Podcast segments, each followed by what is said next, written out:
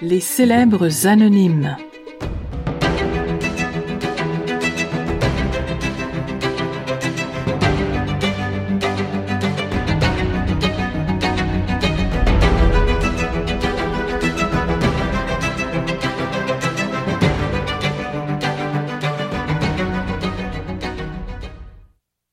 Le contrat.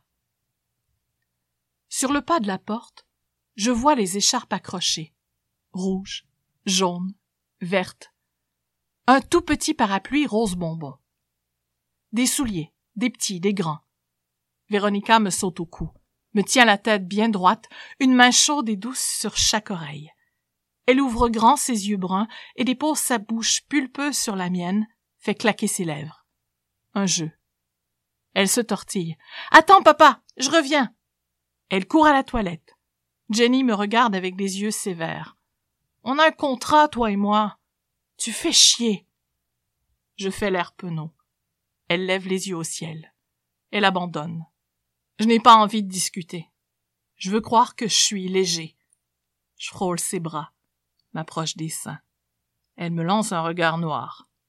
Véronica revient, sautille. Je suis prête. Jenny se penche, se met à hauteur de quatre ans, fait un câlin.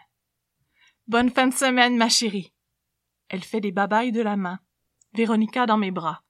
Continue à faire voler des bisous vers sa mère derrière moi. Porte fermée. Couloir. Ascenseur. Gardien. Signe de tête poli. Clin d'œil pour la petite. Et lui dépose un bonbon rose dans la main. À lundi. Lève la main. Je calcule. Il reste une heure trente avant la fermeture des bureaux. Signer le contrat. Content. Faire la fête chez Mike ce soir. J'accélère le pas. Dépose Véronica par terre. On a oublié le parapluie. Le crachin nous rafraîchit. Véronica rit. Vite, ne pas trop se faire mouiller. On fait la course. Quelques bons en avant. On approche de la bouche de métro. Une vieille dame joue à faire coucou avec ma petite aux cheveux crépus et au teint chocolat au lait. Un musicien traîne une lourde contrebasse dans le wagon rempli. Le film jamais signé a fait un détour par la publication. Le dernier livre.